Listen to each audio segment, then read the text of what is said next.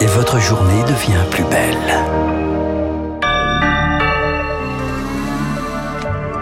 « 9h01, Chloé, pour le rappel des titres. Le choc et les questions après la déflagration au cœur de Paris hier rue Saint-Jacques. Les recherches se poursuivent. Ce matin, il resterait encore une personne sous les décombres.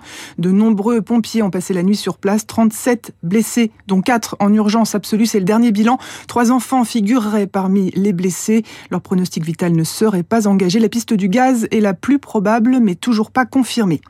Un nouveau pacte mondial pour relancer l'aide au développement des pays du Sud et les aider à lutter contre le réchauffement climatique.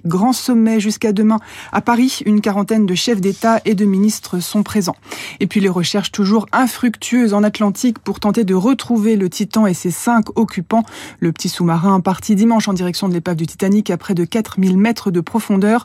Toujours rien malgré ces bruits entendus hier sous l'eau. Les réserves d'oxygène seront épuisées à la mi-journée. On termine avec la bourse et on retrouve Marjorie Ancelot d'Investir, le journal des finances. Marjorie, quelle est la tendance à l'ouverture?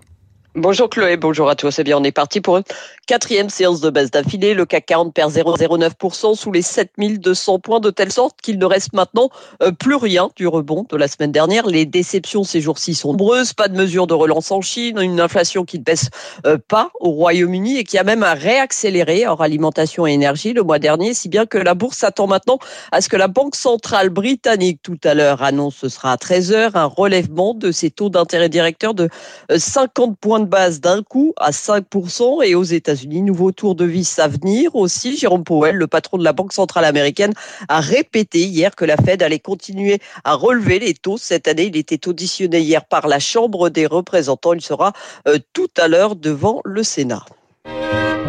Toute la journée, Radio Classique célèbre le festival Un été en France, organisé par Société Générale. Le festival itinérant Un été en France Radio Classique vous en parle tout au long de la journée. 10 villes, 14 concerts gratuits. La Société Générale coproduit une nouvelle fois cette tournée avec le violoncelliste Gauthier Capuçon qui invite des jeunes talents à se produire à ses côtés.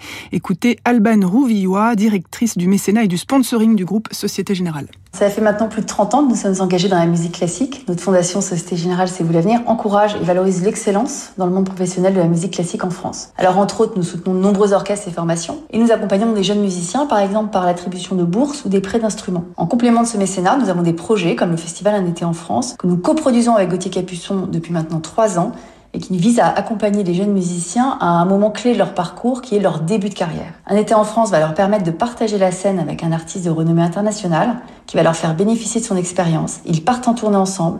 Ils sont aussi amenés à se produire en plein air dans des conditions plutôt inhabituelles de scène. Donc c'est vraiment une expérience qui va être structurante pour la suite de leur parcours. Un été en France apporte de la musique classique dans des petits villages de France qui souvent n'ont pas accès de tels événements. Ce sont des concerts gratuits, ouverts à tous, et nous espérons vraiment y voir un public large avec des familles, des enfants, des jeunes, pour qui cela sera peut-être le premier concert de musique classique. Nous sommes vraiment fiers et impatients de repartir en tournée à partir du 4 juillet. Le festival Un été en France organisé par Société Générale et Gauthier Capuçon, c'est donc du 4 au 21 juillet.